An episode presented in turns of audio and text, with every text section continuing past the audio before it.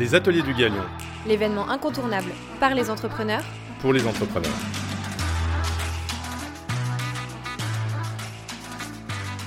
Bonjour, je suis Agathe Vautier, la CEO du Galion Project. Stimuler l'ambition et grandir ensemble. Voilà les moteurs du Galion.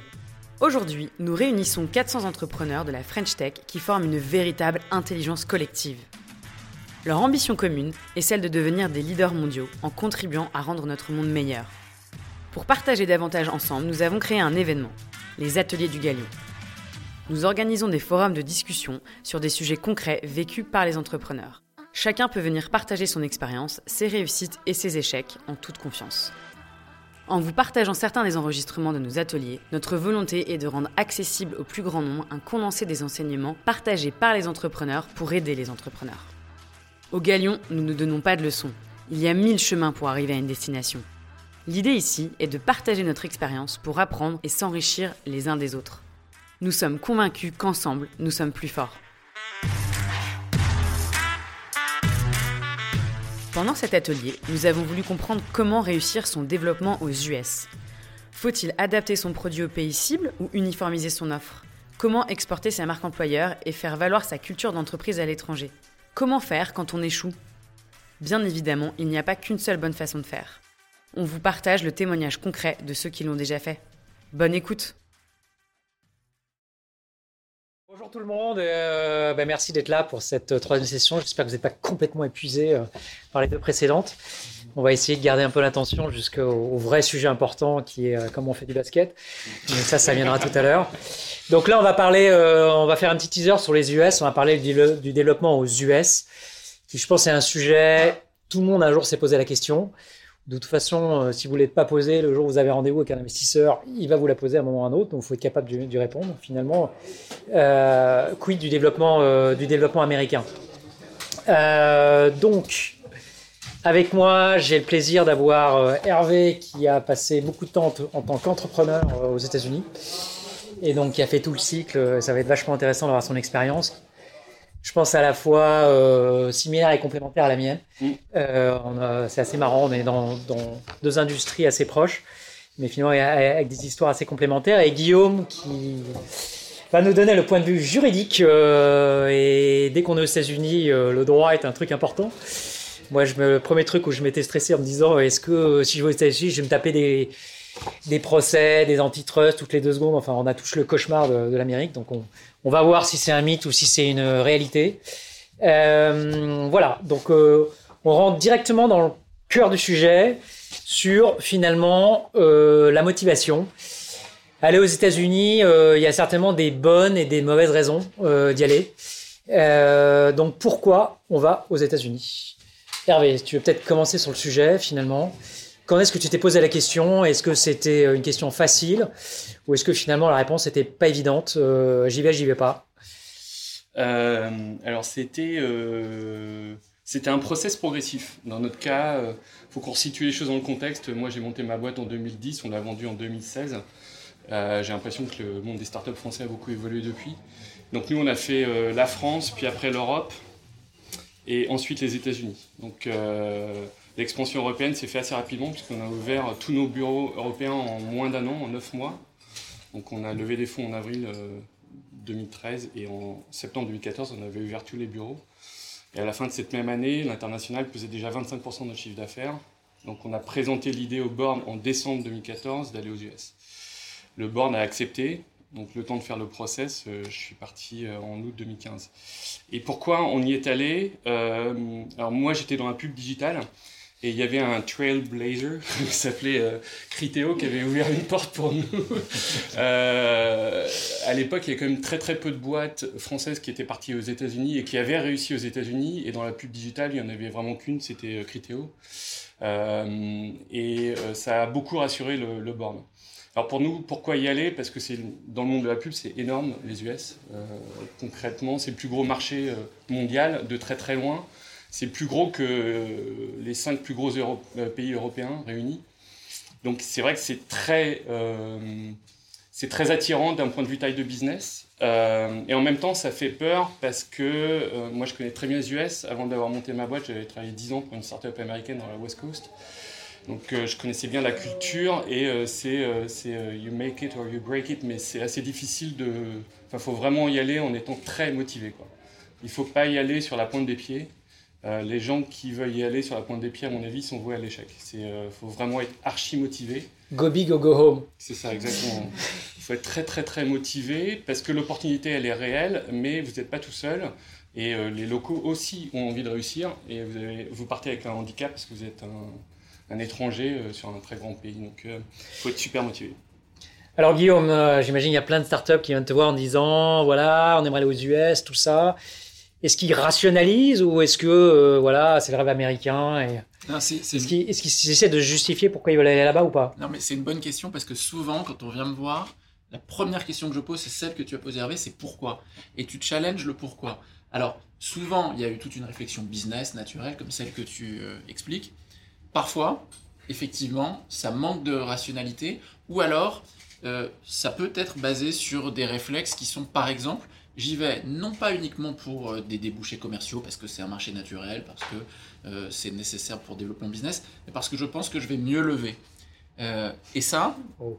oui, non, mais on- je pense que je vais devenir une société américaine, je vais faire un flip, on en parlera peut-être tout à l'heure, je vais devenir une boîte américaine, et donc je vais pouvoir avoir une meilleure valo, lever mieux, et on en parlera peut-être aussi tout à l'heure, me présenter vis-à-vis de mes clients comme une société US, parce qu'il y a aussi cet aspect qui, revient souvent dans les entrepreneurs, c'est la couleur, le message qu'on envoie, c'est pas juste on est une, filiale d'une société. euh, et donc je les challenge parce que bah, il faut pas le faire euh, à la légère euh, et il faut pas se tromper. Et la réponse que je leur apporte pour ceux qui me disent que c'est parce que ils le font pour essayer d'attirer des investisseurs qui ne frapperaient pas à, à la porte d'une société immatriculée en France, je leur dis que c'est une erreur. Et bon, alors ce qui s'est passé les, dernières semaines et derniers mois le montre. Euh, les Américains et les investisseurs étrangers n'hésitent plus du tout, du tout, du tout euh, à investir dans une société française. Ils sont éduqués, ils savent comment ça marche, ils font plus peur. Enfin, les spécificités françaises ne font plus peur. Et les valos sont dans un phénomène de rattrapage. Donc, si c'est ça la motivation, parfois, ben, je leur dis que on peut le faire différemment. Euh, alors, je peux vous donner aussi, euh, moi, comment ça s'est passé pour Criteo. Donc, faut se remettre euh, dans le contexte. 2009, à l'époque, euh, fallait être fou pour aller aux US parce que le track record des boîtes européennes aux US, il, il était hyper merdique. Il fallait remonter à Business Object pour vraiment avoir un beau succès. Mm. Et en gros, c'était un champ de ruines. Et euh, donc, c'était pas très motivant. Au board, on avait euh, Dominique Vidal qui était un ancien de Kelkou, pour, pour ceux pour qui ce mot veut encore dire quelque chose. Euh, donc à l'époque, c'était notre grand frère, l'équivalent pour toi de, de Criteo. On était à quel coup, c'était un peu le machin. Et eux, ils avaient fait le modèle qui a l'air de marcher, c'est dire je me développe en Europe, je suis gros, puis à un moment, j'attends que l'américain de service vienne me racheter. Et c'est quand même cool. euh, Et euh, moi, ça me donnait vachement envie. Je trouvais que c'était un super pass. Euh, le seul problème dans notre secteur, c'est qu'on voyait pas très bien qui allait nous racheter.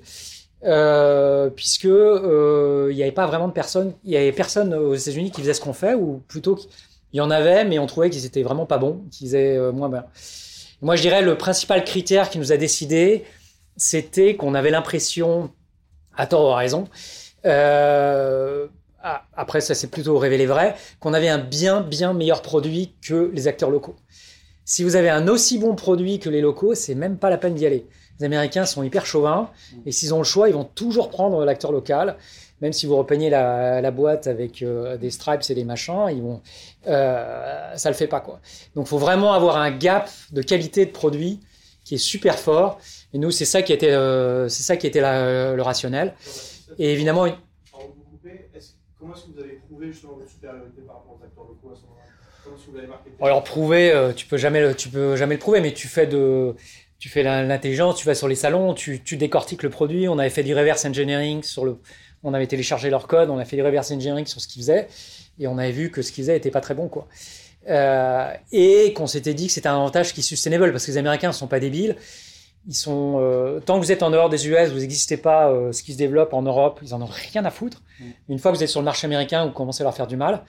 Si en six mois ils peuvent copier ce que vous faites et le faire mieux, et en général ils le, ils le marketent beaucoup mieux que vous, en gros c'est pas bon. Donc non seulement il faut avoir un truc bien meilleur, mais un truc on va se dire que ça va être défensible euh, dans le temps. Pour moi c'est le, c'est le, c'est le critère ma- majeur. Quoi. Euh, sinon, c'est même pas la peine. Et puis, bon, après, évidemment, mais ça, c'est une évidence. Il y a des business, c'est plus facile que d'autres. Quand vous êtes en, en, en, en B2B software, c'est plus facile que quand vous faites un Doctolib ou, ou des choses comme ça. C'est quand même beaucoup plus compliqué euh, d'aller aux États-Unis. Quoi. Et je voudrais, Tu- juste tu ajouter un, ouais. ouais, je voudrais juste ajouter un point. Je pense que euh, du produit, euh, ça c'est évident qu'il faut avoir un produit qui se différencie. Et ça se doit euh, absolument se traduire par une proposition de valeur très très forte. Il faut absolument que votre proposition de valeur soit différenciante par rapport aux acteurs locaux. Si vous êtes à 80% et 20% de différence, euh, ça passera pas. Euh, Le chauvinisme existe vraiment, et ça j'insiste, euh, je rebondis là-dessus. Il faut vraiment que le, vous arriviez à démontrer de manière tangible que vous allez faire gagner de l'argent à votre client ou en faire économiser l'un ou l'autre, et que ce soit mesurable. Alors après, il y a, il y a d'autres raisons hein, que j'ai vues parce que euh, nos boîtes sont pas forcément représentatives de toutes les boîtes. Il y a des secteurs où de toute façon, euh, il n'y a pas de profondeur de marché en Europe. euh, elle existe qu'aux États-Unis. On est obligé. Et donc ça, en- j'en viens à mon autre question euh, qui est peut-être un peu plus technique, c'est que est-ce que c'est un truc qu'il faut prévoir day one aux États-Unis et penser sa boîte pour le marché américain day one ou est-ce qu'on peut prendre le train en route Euh, Qu'est-ce que tu as vu en passe de succès? Est-ce qu'il y a des stats qui disent que les gens, euh, le modèle israélien, on y va tout de suite, c'est bien? Ou on va dire le modèle plus pépère qu'on a fait nous, on a d'abord trouvé le marché en Europe et ensuite, dans un deuxième temps, on allait aux US. Est-ce qu'il y a une différence en test de track to success entre ces deux modèles Si on est dans le cas où, que tu citais, où bah, il n'y a pas de profondeur de marché euh, en France ou en Europe, évidemment que là, il faut le prévoir day one et euh, il faut y aller tout de suite. Peut-être même euh, immatriculer sa société aux États-Unis, se développer là-bas. En revanche, moi j'ai plein d'exemples de sociétés qui euh, l'ont fait plus tranquillement, qui ont, quand c'était le bon moment, ouvert une filiale aux États-Unis, fait leur recrutement, se sont développés.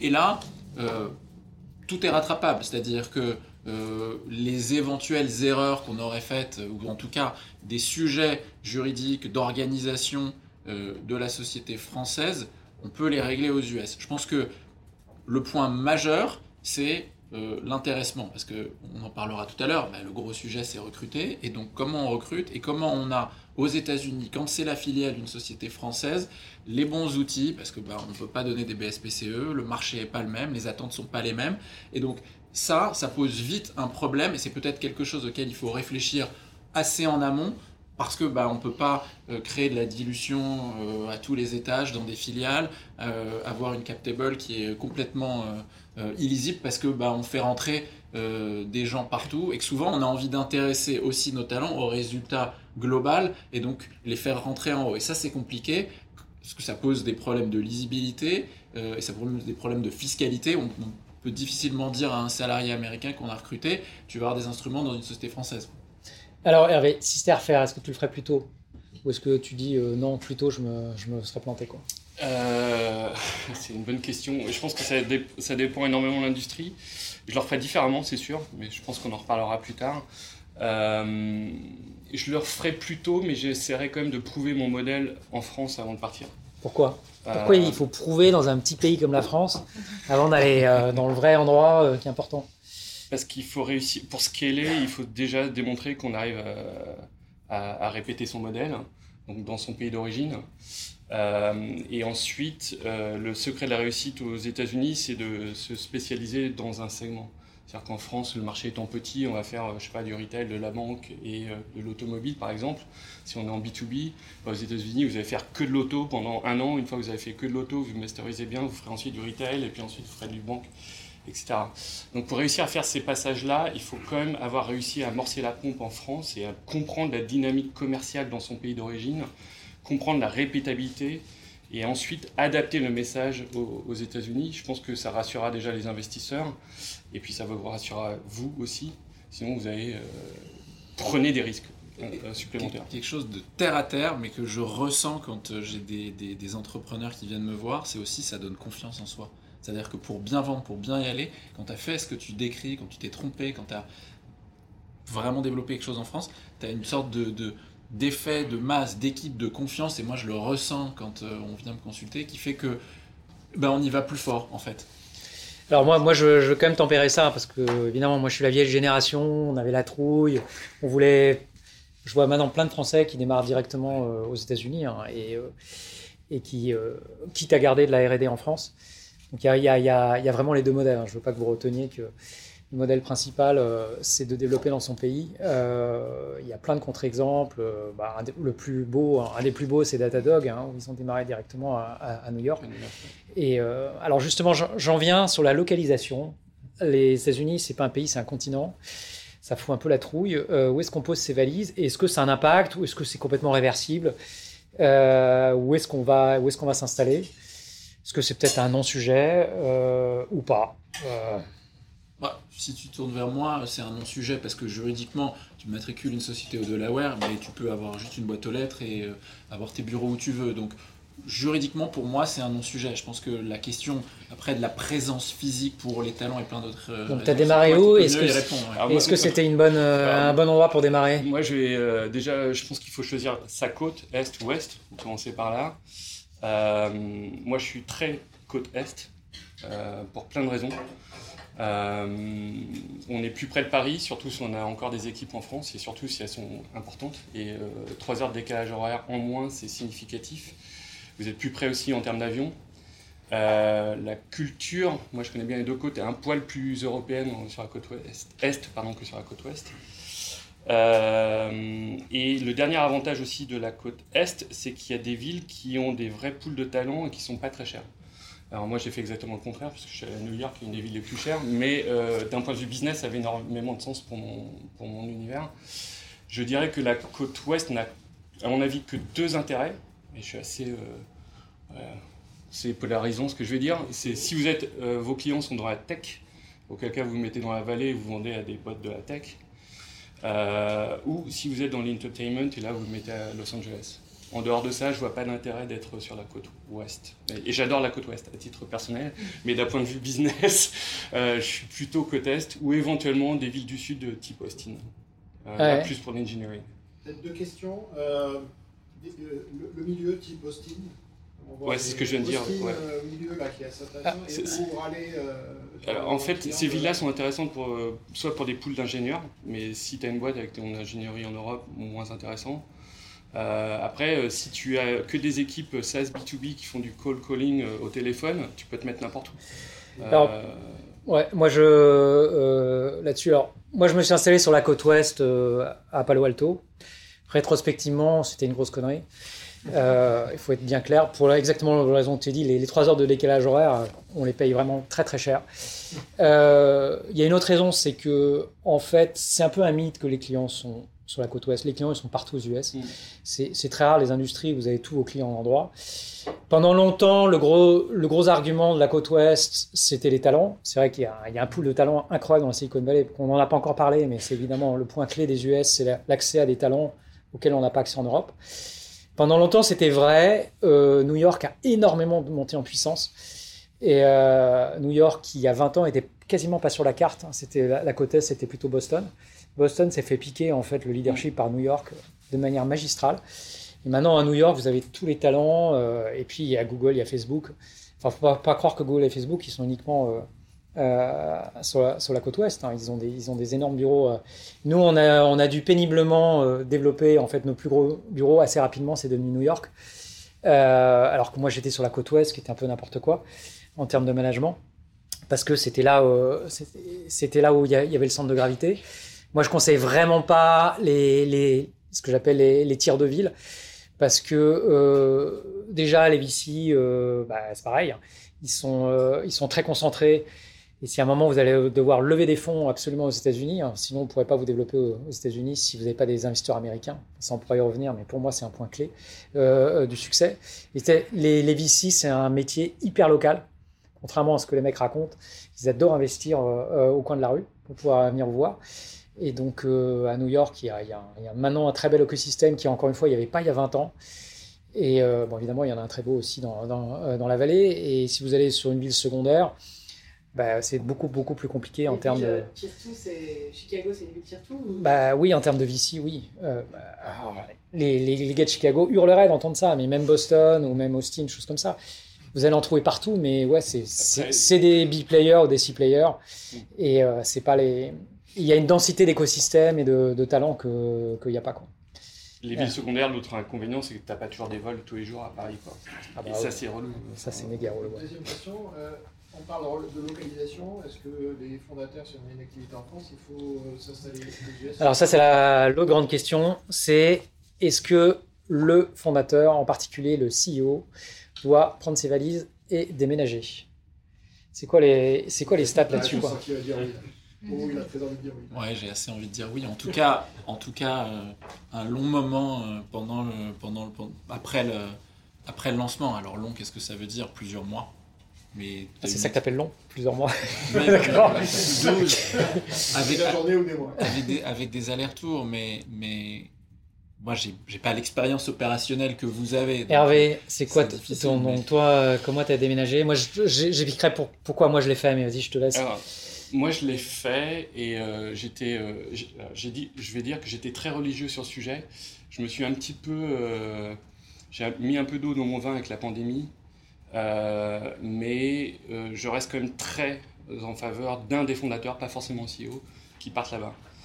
Euh, J'y vois une raison essentielle, c'est que pour réussir aux États-Unis, c'est un, un changement culturel profond de la boîte, et ça concerne tout le monde. Absolument tout le monde. Il n'y a personne qui est épargné par le fait de partir aux États-Unis. Si vous n'avez pas ça présent à l'esprit, même les équipes d'ingénieurs, euh, même le juridique, même le finance, bien sûr le sales et le marketing, ça c'est évident. Tout le monde est absolument concerné par le, fait de partir là-bas. Et donc si la seule personne qui connaisse bien la boîte, c'est un des fondateurs. La seule personne qui soit capable d'insuffler le changement partout dans la boîte, c'est un des fondateurs. Euh, et donc, même si la pandémie a rendu les choses plus faciles dans, dans l'opérationnalité de faire du commerce outre-Atlantique, ce changement culturel, il reste encore euh, vrai aujourd'hui. Et donc, je continue à, à faire la promotion active d'un des fondateurs qui doit partir là-bas.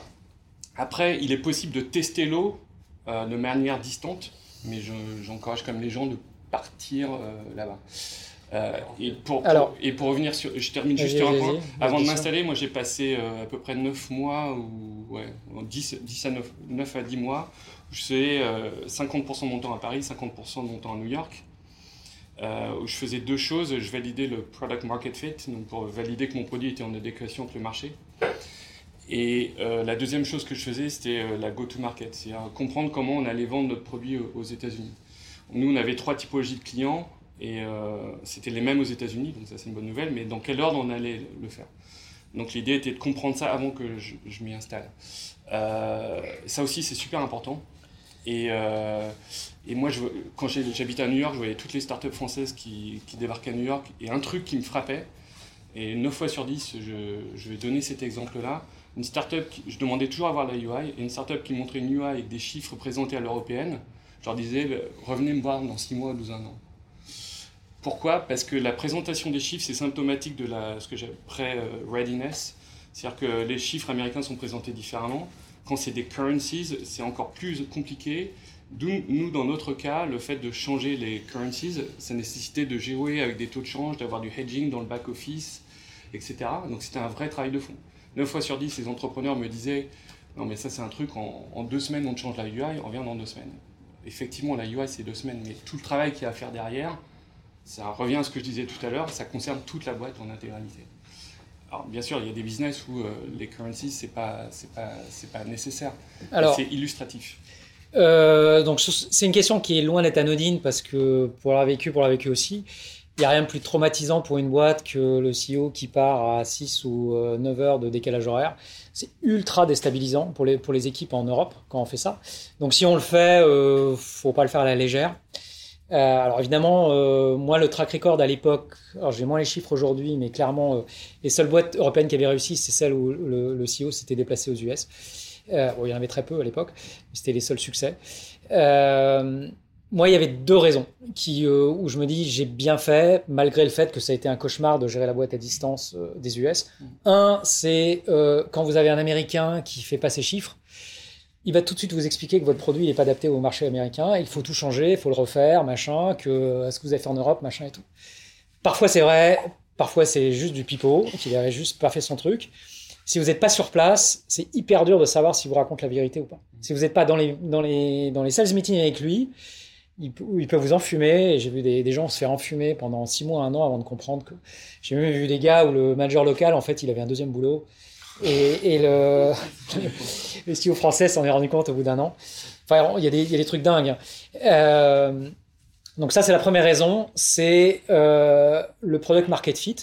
Si vous avez la chance d'avoir un produit qui est le même en Europe et aux États-Unis, c'est le bonheur. Il y a des cas où il faut euh, changer pour le marché américain. Mais ça, c'est une décision qui est hyper, hyper structurante. Et si vous n'êtes pas sur place, vous allez prendre une mauvaise décision. Vous n'allez pas avoir les, bonnes infos. Euh, parce que lui, il n'est pas incentivé euh, de la, même manière que vous, votre, votre sales américain. La deuxième raison, c'est, euh, et là, c'est la bonne transition sur le jet suivant, c'est le recrutement. C'est qu'en fait, euh, c'est hyper traumatisant pour un Américain de bosser pour une boîte française. C'est un peu la honte. C'est comme aller pour nous, pour aller bosser pour une boîte moldave, ou j'ai rien contre les moldaves, mais dans la tech, enfin, si on, bossait dans le vin ou les fromages, ok, bosser pour une boîte française, mais dans la tech, bosser pour une boîte française. Et donc, si vous êtes sur place, vous dites, ben voilà, maintenant, euh, c'est American Way of Life, je deviens américain, tout ça, machin, ça passe. Si vous n'êtes pas sur place, le message, il est clair que, en gros, les décisions se prennent en, en, en Europe. Et on a encore plus des bras cassés. Déjà, on recrute que des bras cassés au début. Euh, mais c'est encore bien pire si on n'est pas sur place. Quoi. Mm. Et c'est la principale facteur d'échec aux US, c'est qu'on recrute des B et des C players. Mm. On rencontre des B qui eux-mêmes recrutent des C et après on, est, on est complètement fucked up. Mm. Et c'est hyper dur si on n'est pas sur place d'éviter ça. Quoi.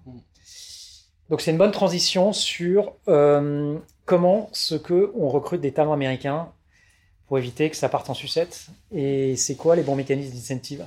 Alors, ouais, parce qu'il y a aussi là-bas une pratique de marché qui est quand même un peu différente de la, de la pratique française. Je parle pas de comment recruter talent, là je me concentre que sur ce que je connais, c'est-à-dire la partie euh, incentive package. Je parle pas de, la proximité avec les universités, de pas se tromper, etc. Donc tu parleras mieux que moi. D'abord, euh, les mécanismes sont moins agressifs, je trouve, et plus favorables que la pratique française sur euh, la pratique française qui est archi normée ou européenne pour un salarié, souvent vesting 4 euh, ans, un an de cliff, et puis vesting linéaire. D'abord, les, les, les, le vesting est souvent plus, plus court. Parce que. Plus court Moi, c'est mon expérience en tout cas. D'accord. Tu peux être plus spécifique? Bah, Moins de 3 ans. j'ai ah vu, oui j'ai vu wow. ouais, En ce moment, c'est ce que je vois. Et c'est dicté parce que bah, y a une on en parlera, mais il y a une beaucoup plus grande mobilité, fluidité, mmh. euh, problème de mercenaires. Euh, Donc tu as, as, vu des vestings sur deux ans? Ouais. C'est des outils de rétention en fait. Exactement. Euh... C'est un outil d'embauche dans ce cas-là. Euh... Ouais. Euh, Exactement. Alors, non, avec, enfin, avec des Golden Hello. Et. Ouais, alors pas toujours des Golden Hello, mais bon, alors pour des, pour des euh, pas pour des 6 players, mais pour des 6 level, euh, il y a des Golden Hello. Mais, mais oui, euh, et également aussi des conditions de liver qui sont moins agressives qu'en France, où, la, où en France la démission peut être quelque chose qui est très pénalisé dans le vesting ou euh, dans la valo de rachat des, euh, des, titres. Donc, premier prisme, il ne faut pas se dire qu'on va reproduire exactement euh, le même schéma qu'on a en France ou en Europe, sinon on n'a pas les bons talents. D'accord. Hervé, comment tu as recruté les meilleurs? Alors, euh... non, je, je, te rejoins sur le, sur le côté, on recrute des B-players au début. Euh... Alors, ça s'améliore. Moi, je l'ai vu euh, sur les cinq dernières années quand j'étais à, New York, l'image des boîtes étrangères euh, s'est largement améliorée. Et je, vais juste faire un aparté aussi sur les VC 30 secondes. Les VC, euh, c'est pas qu'ils aimaient pas investir dans les boîtes étrangères, c'est que ça les emmerdait parce qu'en termes de gouvernance, c'est tellement différent qu'il fallait traduire tous les documents, deux styles de gouvernance, etc. Donc c'était compliqué. Maintenant, ils se sont habitués à ça. C'était pas simplement qu'ils n'avaient pas envie. Euh, donc on n'est pas une marque employeur forte, donc il faut trouver des moyens de, de tourner autour du problème. Moi, ce que j'ai appris a posteriori, j'ai compris a posteriori dans mon expérience, euh, c'est que j'ai recruté que essentiellement des gens qui étaient euh, issus de l'immigration ou issus des minorités. Donc 100% de ma, mon équipe fondatrice aux États-Unis était que des Américains, mais issus de l'immigration. J'ai pris le pari de partir seul. Euh, C'était à refaire pour le coup, ça je le referai pas. Euh, je, l'expliquerai après. partir seul de Paris. Donc je suis arrivé à, New York tout seul et dans mon petit bureau au début, j'étais un petit peu. ça fait bizarre. Euh, et, et euh, pourquoi recruter des gens issus de l'immigration euh, Il y a des études américaines qui démontrent d'ailleurs que les gens issus de l'immigration réussissent mieux euh, d'un point de vue académique que les Américains de souche. Il n'y a qu'à regarder euh, quelques CEO euh, de très haut profil américains sont issus de l'immigration. Euh, Le CEO de Google est issu de l'immigration, le CEO de Microsoft est issu de l'immigration, le CEO d'Uber est issu de l'immigration. Et je pense que c'est des gens qui sont un peu plus ouverts au risque. Et donc, du coup, ils sont un peu moins enclins. Ils ont moins peur de. Ça, leur fait moins mal de travailler pour une boîte moldave. pour reprendre ta terminologie. Euh, souvent aussi, ce sont des gens qui sont habitués à un, aspect biculturel. Moi, dans mon équipe, les gens parlaient une autre langue que l'anglais chez eux. Euh, donc, euh, ils étaient habitués au fait que bah, nous, on parlait tous avec un accent et que la langue d'origine de la boîte, c'était le français. Par contre, ils parlaient tous parfaitement anglais, hein, ils n'avaient aucun accent. Euh, ils sont plus ouverts au risque parce qu'ils ont vu leurs parents prendre des risques, euh, quitter un pays pour venir s'installer aux États-Unis. Et euh, ils sont aussi, ouais, ils sont enclins à, à, à s'investir un peu plus. Ils sont moins volages que, que les Américains, surtout à New York, le marché archi concurrentiel. Donc les employeurs se battent pour les talents. Donc je pense que le- la notion de raccourcir le, le vesting, c'est lié à ça. Euh, et donc il y a une loyauté qui est un peu plus forte aussi avec, euh, avec, euh, avec ces, ces, personnes-là. Et contrairement à certains entrepreneurs français que moi j'ai croisés à, New York, moi j'ai eu la chance de ne pas avoir à remplacer mon équipe initiale. Donc je l'ai gardé jusqu'à jusqu'à la session, ils sont restés euh, 3, 4, 5 ans, ce qui est assez remarquable. Donc moi j'attribue ça principalement à ça. Euh, c'est pas scientifiquement prouvé, mais c'était une observation que je me suis faite. Euh, Il y a une vraie connexion qui s'est créée avec eux. Alors, euh, donc, moi, effectivement, j'étais un peu terrorisé par, par ce problème de d'attirer des talents. La manière dont j'ai procédé, au début, j'ai recruté que des juniors, donc que des gens qui avaient moins de 30 ans.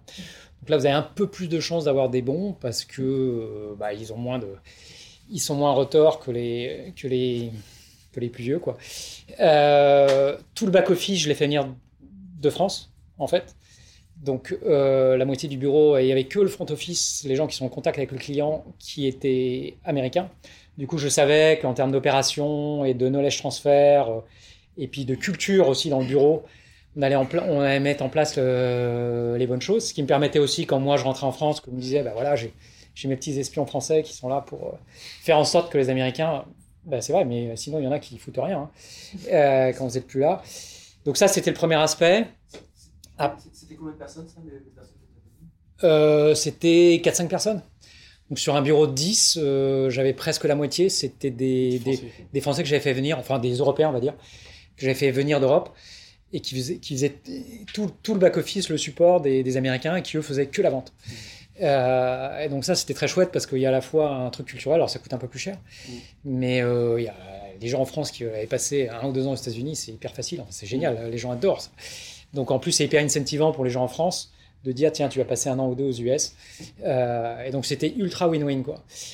L'autre truc a, que j'ai fait aussi, c'était euh, la boîte était rentable, mais euh, j'ai quand même donné 5% du capital à Bessemer, qui est un, un VC américain, juste pour dire on est américain.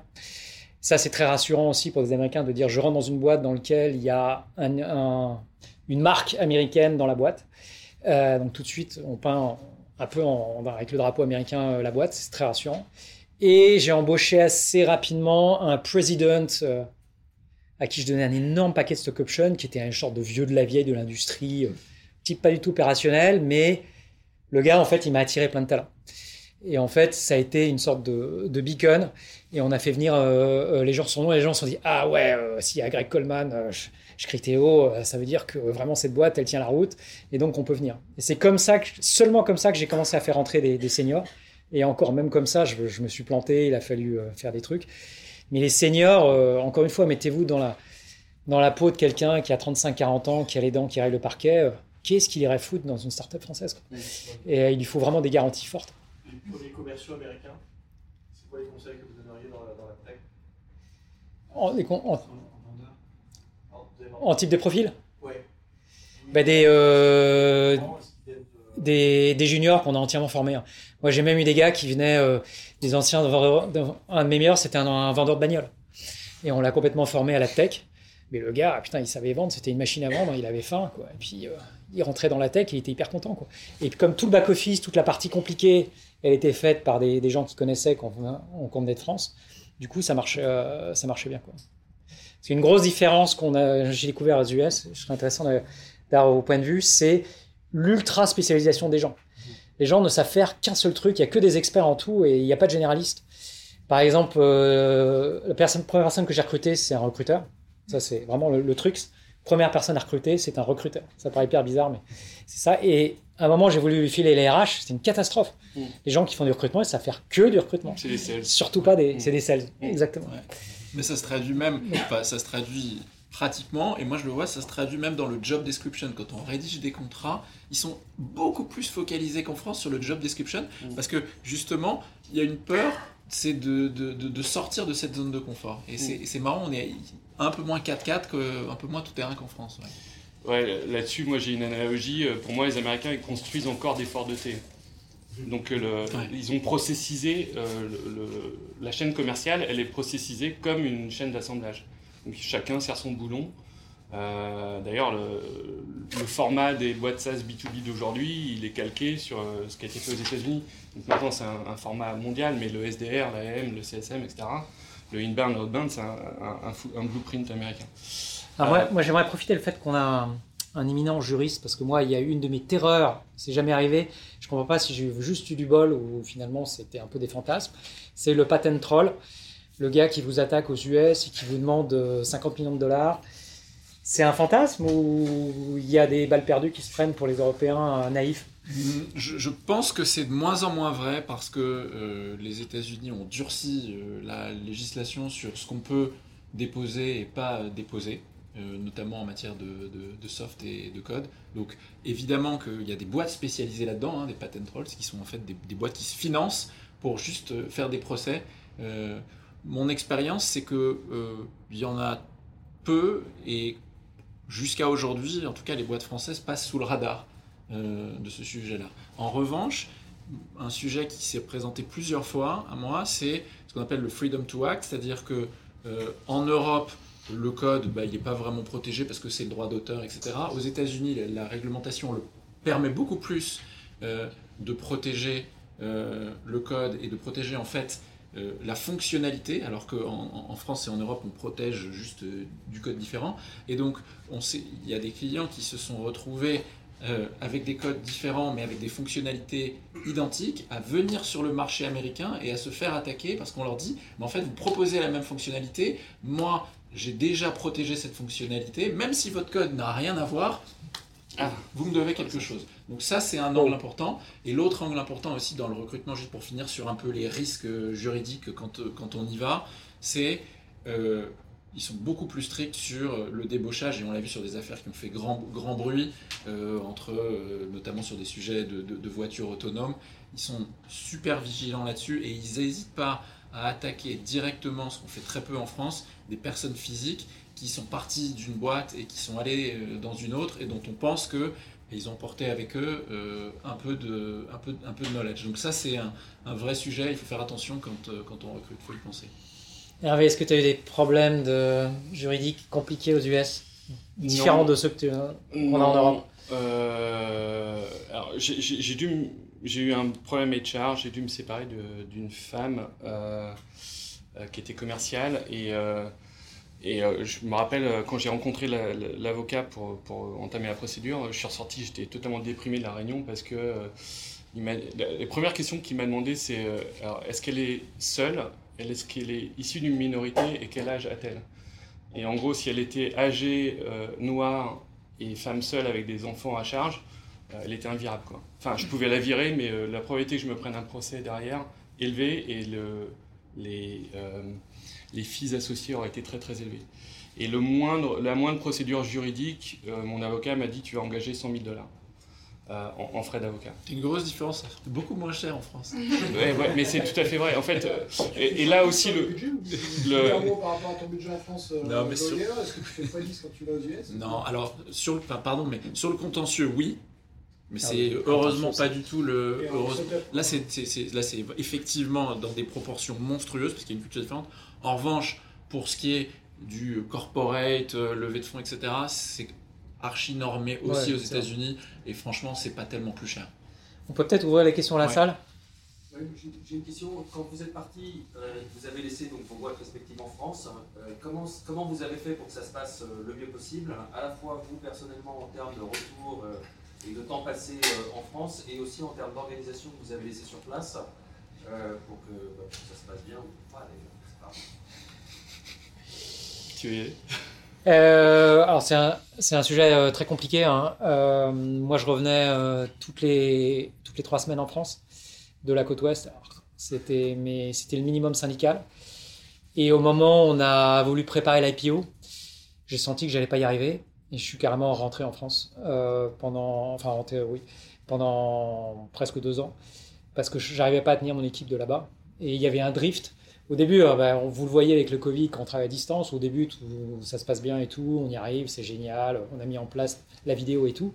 Puis il y a un drift qui se fait au fur et à mesure. Et puis à un moment, c'est trop tard. Euh, Il n'y a pas de méthode géniale. on passe énormément de temps dans l'avion.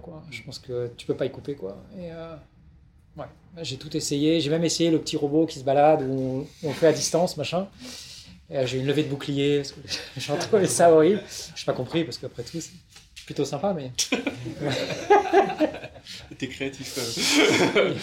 Euh, moi, c'était une énorme source de frustration au démarrage, euh, mon arrivée aux États-Unis. Euh, J'étais persuadé qu'on avait bien préparé notre coup avec mon associé. Nous, nous, on est deux fondateurs, qu'on s'était bien réparti les rôles, que euh, nous deux, on avait compris ce que l'autre allait faire, mais aussi que les équipes autour de nous allaient comprendre, parce qu'on s'est redistribué les cartes en fait. Et force est de constater qu'une fois que je suis parti, euh, c'était pas le cas du tout. Euh, et c'était une frustration énorme parce que je passais toutes mes matinées, euh, d'où les 6 heures de décalage versus 9 heures, à être au téléphone ou en conf call avec les équipes à Paris pour gérer des problèmes à Paris. Et ça me rendait dingue parce que moi je voulais développer le business aux US et, et j'avais l'impression d'y consacrer qu'une demi-journée par jour, oui par jour, at best. Euh, le pire que j'ai fait c'était d'être deux fois par deux fois par mois à Paris euh, au début euh, pour mettre les choses au carré et c'était extrêmement dur euh, physiquement euh, parce que euh, bah, mine de rien le décalage horaire au bout d'un moment on commence à, le- à l'encaisser. Euh, et au même moment euh, on a sa famille qui est de l'autre côté Euh, enfin faut pas oublier cet aspect là enfin moi je suis parti avec ma femme mes enfants euh, j'étais jamais là quoi donc euh, ils arrivent tout seuls dans un pays qu'ils connaissent pas il faut que les gamins s'installent à l'école etc et j'étais tout le temps euh, par Mons et. Et bah, je me rappelle une fois, euh, ma fille m'a dit Mais euh, papa, t'es plus à Paris que quand t'étais à Paris. Quoi. elle était jeune encore, mais euh, dans sa tête, c'était que j'étais tout le temps à Paris et qu'avant, euh, j'y étais moins. Donc, ça, c'est très dur et j'ai l'impression qu'on n'est jamais assez préparé pour partir. En fait. Euh, donc, il faut vraiment préparer, repréparer pour essayer de. Isabelle. Justement, quand tu es partie, est-ce que tu t'es dit j'y vais 6 mois, un... enfin en gros, je vais tester un peu le marché, je vois si vraiment on va stick et là je fais dans la famille ou Bah, nous- direct ouais, moi, j'ai euh, fait l'aller-retour euh, pendant 9 mois où je faisais 50-50. Et après, on ouais, et après, on s'est installé euh, aux US. moi j'ai fait all-in tout de suite. Euh, C'est une- Ouais. Justement, Jean-Baptiste, t'as pas donné ton avis sur les boîtes qui s'installent directement, qui sont incorporées directement là-bas. Euh, alors, moi, j'aime beaucoup le modèle hybride où tu as ta R&D en France. Et, euh, parce que quand même, quand tu es français, tu as recruté des devs dans la vallée, hein, c'est n'importe quoi. Ou même aux États-Unis, euh, tu les payes quatre fois le prix en France, ils sont pas, pas fiables. On a le bonheur d'avoir des bons ingénieurs en France qui sont quand même plus stables qu'aux États-Unis. C'est un peu dommage de ne pas en profiter. On a un edge culturel. Donc euh, pour la R&D, je trouve que c'est un peu un no-brainer de la mettre en France. Et il y a du crédit recherche. Euh, En plus, ouais. Après, euh, alors il y, a un- il y a un vaste débat de savoir est-ce qu'il faut que la boîte soit américaine ou française. Ouais. Euh, Il y a des pros et des cons. Nous, on avait un peu le worst de toutes les situations puisqu'on était une boîte française cotée aux États-Unis. Donc, en gros, tu te tapes toutes les réglementations de, de part et d'autre de, de l'Atlantique. Il est clair que le droit américain du Delaware est beaucoup plus souple que le droit français sur plein de choses. Ça s'améliore le droit français, Ouais. mais euh, voilà, tout ce qui est euh, stock option et choses comme ça.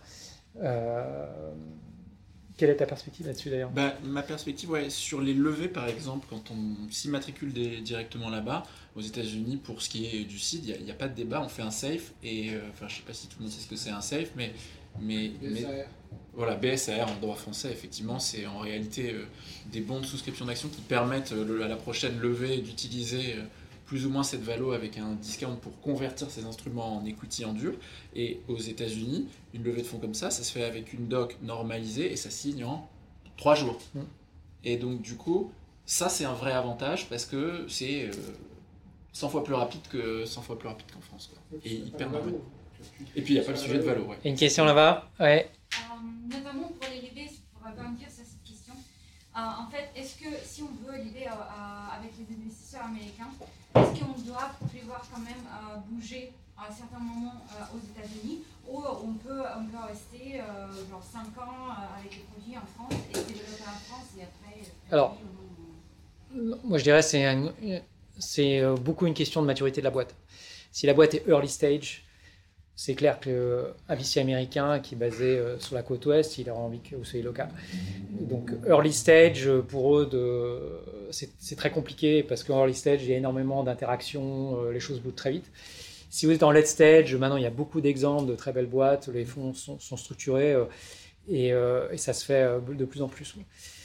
Ça a beaucoup changé. Euh, moi, par exemple, Bessemer, c'était leur premier investissement hors des US euh, en Europe. Ils ont fait euh, une structure en Hollande très compliquée pour investir chez nous. Ils étaient un peu waouh, waouh, waouh. Mais maintenant, c'est devenu complètement mainstream. Quoi. Bah, Et- regardez et- SoftBank. Ouais. Mais c'est du late stage. Oui, est c'est du late stage, c'est- du C++. C'est les Américains qui investissent dans des boîtes françaises où le management reste en France. Il y a déjà des très belles métriques, c'est du Ouais. late stage. Voilà. Mais, comme d'ailleurs on en a dans la salle. d'ailleurs. Est-ce que vous pensez justement avec le- la pandémie et le développement du visio, euh, est-ce que ça change des choses sur le fait de euh, se lancer aux États-Unis en physique? Parce que moi j'ai l'impression qu'on peut faire plus de business maintenant euh, depuis la France, enfin nous on plus de business euh, qu'en France par exemple, qu'en France. Est-ce que euh, vous pensez que ça change quelque chose de ce développement du visio sur euh, le fait d'être vraiment implanté là-bas Alors, c'est, il y a deux choses. hein. Il y a euh, l'accès aux clients. Euh, effectivement, les gens acceptent beaucoup plus maintenant le meeting en virtuel qu'avant. Pour un, client tier one, c'était juste pas possible de ne pas prendre un meeting en physique. Euh, nous, nos grands clients retailers, on avait, segmenté le marché grand compte et mid-market. Mid-market, c'était que du call center. Donc ça, on avait une plateforme à Boston qui couvrait tous les US et les gens quittaient jamais leur bureau. Donc là, tu te dis, tu le fais à Boston et tu pourrais le faire de partout. Après, il faut quand même des gens avec le bon accent. Si tu as, des gens avec l'accent français, euh, c'est pas forcément top pour, les démarcher les Américains. Donc il faut quand même, puis il y a un truc culturel. Donc commencer à développer une plateforme large sans avoir le, pool de talent, euh, c'est compliqué. Euh, donc donc tu as vraiment ça, c'est l'accès au talent. Parce qu'en fait, les Américains, ils aiment parler, ils aiment parler aux Américains. Après, euh, évidemment, tout ce qui est euh, fonction support, euh, qui n'est pas au contact du client, là, au contraire, bah, avec le Covid, c'est génial. Il y a, eu... Maintenant, il y a tous ces nouveaux modèles où on peut complètement éclater euh, et on n'a plus besoin de les avoir en local. Il faut vraiment distinguer le, front et le back. Est-ce que vous avez une vision sur la, capacité d'aller traiter le marché américain depuis un positionnement au Canada? Et notamment au Québec, ce qui simplifie, euh, entre autres choses, euh, les interactions avec des équipes françaises qui ne parlent pas tout parfaitement anglais et euh, des difficultés culturelles qui peuvent apparaître si on n'a pas la chance de tomber sur des personnes issues de l'immigration, comme vous disiez. Euh, alors, je l'ai vu faire, c'est très atypique. Canada, c'est pas les US. hein. Euh, Faut pas croire que et du Canada, on n'est pas, on n'est pas aux États-Unis. Mm. Enfin, je connais pas beaucoup de très beaux succès. c'est assez compliqué tout ça parce que on n'arrive pas à faire parler les gens en anglais en France. Ça me semble une- une- un gros élément de friction. Je sais, je sais qu'il y a quelques cas comme ça. C'est un peu, on, on se complique quand même beaucoup la vie et encore une fois, quand on est au, au Québec, enfin au Canada, on n'est pas aux, on n'est pas aux US. Et, et pour les Américains, les Canadiens, c'est un peu, C'est nos Belges. c'est, c'est nos Belges. Ouais. Ouais, c'est ça. ok. je sais pas le dire. Et, euh, Des retours que des retours qu'on a euh, surtout sur ce sujet Canada-US, c'est bien pour les boîtes qui font du parce qu'en fait le Canadien a des goûts un peu similaires en termes d'accès au produit par rapport aux US, mais c'est très niche quoi. C'est pour des boîtes de cosmétiques par je pense à toi Lisa, mais pour des boîtes de cosmétiques c'est un truc qui peut être bien parce qu'en fait, tu as accès pratiquement au même réseau de retail, les, CVS, les drugstores, etc. C'est un peu les mêmes modèles, même si c'est pas les mêmes noms de marque. Et ça te permet de rentrer à un peu moins de coûts avec une population qui est un peu plus éduquée. Donc c'est vrai que plutôt que sachant qu'en plus on a une problématique sur les boîtes produits, c'est que le CAC aux US il est déconnant, il est 10 fois plus cher qu'en France. Et donc en fait en, mettant un pied au Canada, il y a quelques boîtes de produits qui disent en fait c'est plus simple parce que tu prouves un tout petit peu qu'il y a de l'attraction sur ton marché avant de faire le big step et d'aller aux US parce que en fait sur un, avec un produit physique 50 États, c'est comme 50 pays quoi. C'est-à-dire tu vas dans l'Ohio, en fait ton CAC il est déconnant parce que euh, si tout le monde va aller dans l'Ohio, faire de la thune à LA, à New York, euh, dans, ce- dans cette région-là, c'est potentiellement facile parce que tu peux avoir des, des- des- des relais un peu physiques. Mais dès que tu vas aller toucher les États sur lesquels il y a de l'argent à se faire, il y a de la population, c'est hyper compliqué. Et donc c'est vrai que ouais. sur des trucs très niches comme le produit physique, l'entrée par le Canada est, est potentiel- serait potentiellement en tout cas un moindre mal. Mais après, on a- Intéressant. S'il y a une dernière question, parce qu'après on va, on va devoir. euh, L'accès au marché US euh, avec du software ou avec du hardware, est-ce qu'il y a une grosse différence ou pas? Alors bon, nous on a des boîtes, de soft, euh, donc, euh, mais euh, le soft c'est le bonheur parce que, euh, en gros, surtout si vous faites du SaaS et que votre soft il est, euh, il est sur un serveur, finalement vous avez- le- votre seul problème c'est le go-to-market. C'est très compliqué le go-to-market américain. C'est minimum, c'est 10 millions de dollars minimum pour vraiment monter une équipe. Si vous rajoutez la brique hardware qui par définition vous ne pouvez pas la faire à distance, bah, c'est d'autant plus complexe. Euh, c'est pas, impossible, hein, mais euh, c'est d'autant plus complexe. Et euh, maintenant, il y, a des, il y a des boîtes qui font du hardware, euh, qui vendent du, du fromage et des, des parfums euh, qui, qui y arrivent. Tu as des clients hardware qui, Bah, euh, je pense à Back Market par exemple. Euh, Ouais. ils, font mais bon. D'accord. Ils s'en sortent. Il y a pas de- ouais. Ouais, mais il y a moins de. C'est- ouais. une place de marché locale. C'est une place de marché locale. Le produit est sourcé localement, il est refurbish localement.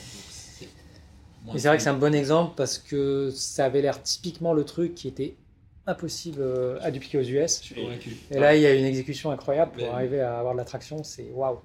Ouais, c'est très impressionnant. Mais, euh, parce que on- n'importe quel consultant aurait démontré pourquoi ça ne pouvait jamais marcher. Voilà. C'est pour ça qu'il y a des entrepreneurs. Merci beaucoup à tout le monde.